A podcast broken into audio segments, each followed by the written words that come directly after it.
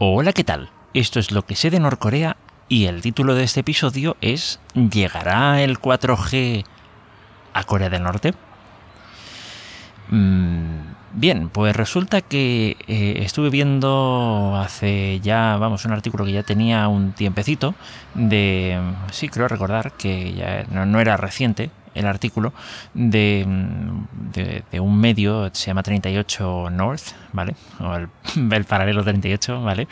Eh, en el que hablaba pues precisamente sobre eso, sobre si iba a llegar eh, la tecnología 4G, ojo, he dicho 4G, no 5G, he dicho 4G, a Corea del Norte.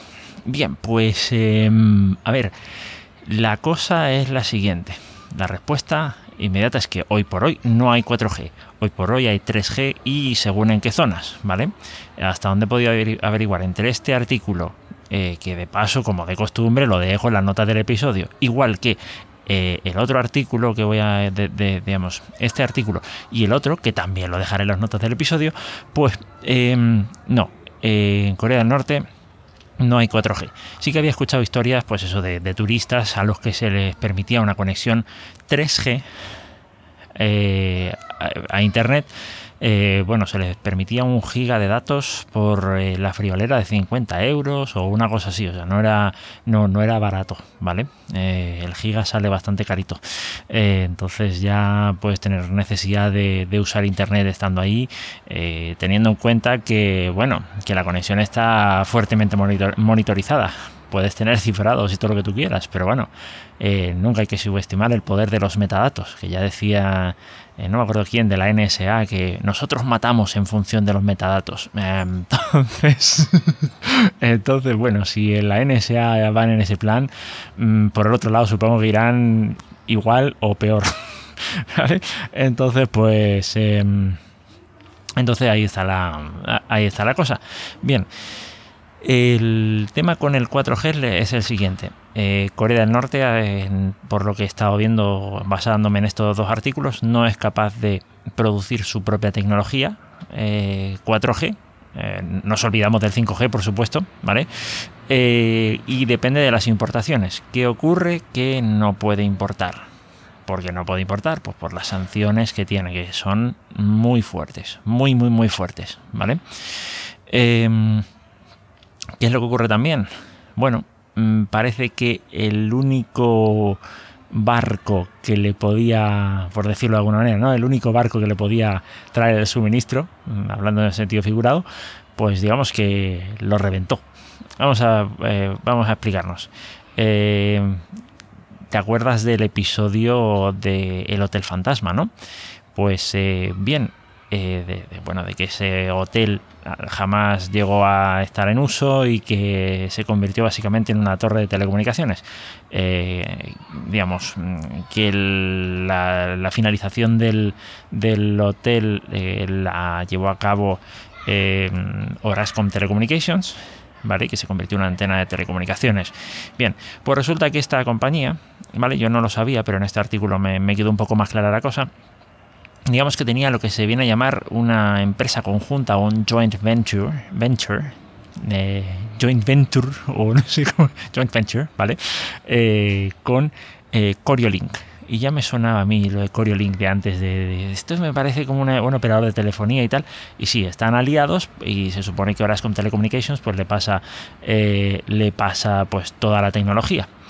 Bien, eh, y dirás, bueno, si de todas formas hay sanciones, mm, igual da que Orascom o quien sea le pase o le deje de pasar. Bueno, pero es que resulta que Orascom, por tenerla, por ya tener una actividad allí, eh, digamos que solicitó una excepción.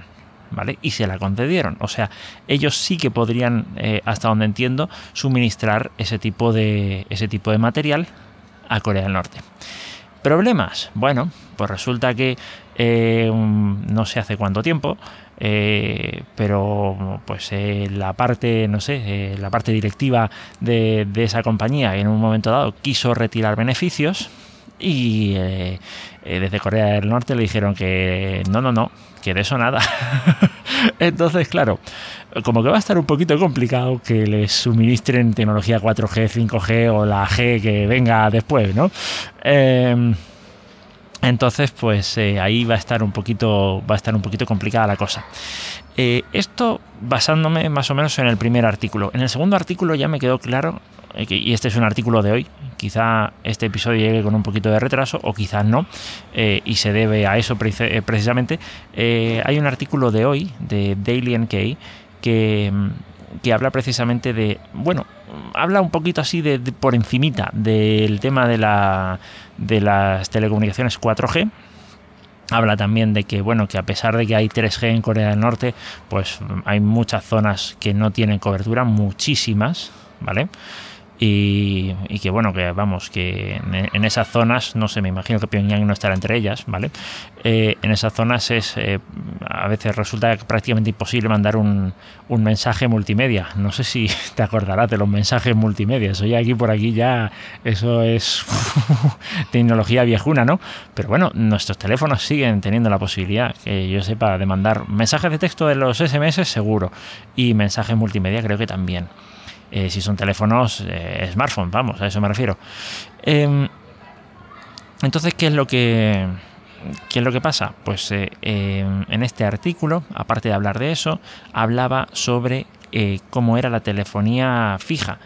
Y básicamente mm, en Pyongyang hay centralitas automáticas para gestionar las llamadas.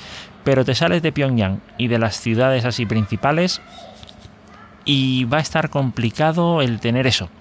Eh, son, son, centralitas manuales, eh, asistidas por operadoras, ¿entiendes? Eh, claro, yo daba por sentado de que en todo Corea del Norte las llamadas eran asistidas por operadoras, por razones así más o menos obvias, ¿no? Pero, pero no, no, parece que hay centrales automáticas y el hecho de que no haya más no es porque, entiendo yo, que vaya a suponer una merma en el control que se le puede ejercer a la ciudadanía, cosa que me, resultaba un poco sorprendente. Yo pensaba que con una operadora iba a ser un poquito más fácil controlar a la peña. Pero bueno, em, después, eh, no sé, no sé, no sé. El caso es que no, el problema no está ahí. El problema está en que, vuelta a lo mismo, no se puede importar tecnología y pese a que parece que se está haciendo algún esfuerzo por intentar producir tecnología propia, por aquello de la autosuficiencia y tal, mm, los esfuerzos son infructuosos. Eh, de momento. Entonces, vamos, así está un poquito la cosa. Con respecto a las telecomunicaciones, eh, dejo los artículos, están en inglés, lo lamento mucho, eh, pero dejo ese par de artículos en las notas del episodio y creo que lo voy dejando por aquí, porque yo creo que con eso ya entenderemos que el 5G no llega. Mm, y que la fibra me imagino que tampoco, aunque sea solo para la intranet, aunque no lo tengo claro, porque mm, de alguna manera se está ofreciendo, lógicamente a nivel de intranet, no de internet, eh, digamos, televisión, eh, vamos a decirlo así, bajo demanda, por lo que he llegado a ver, ¿vale?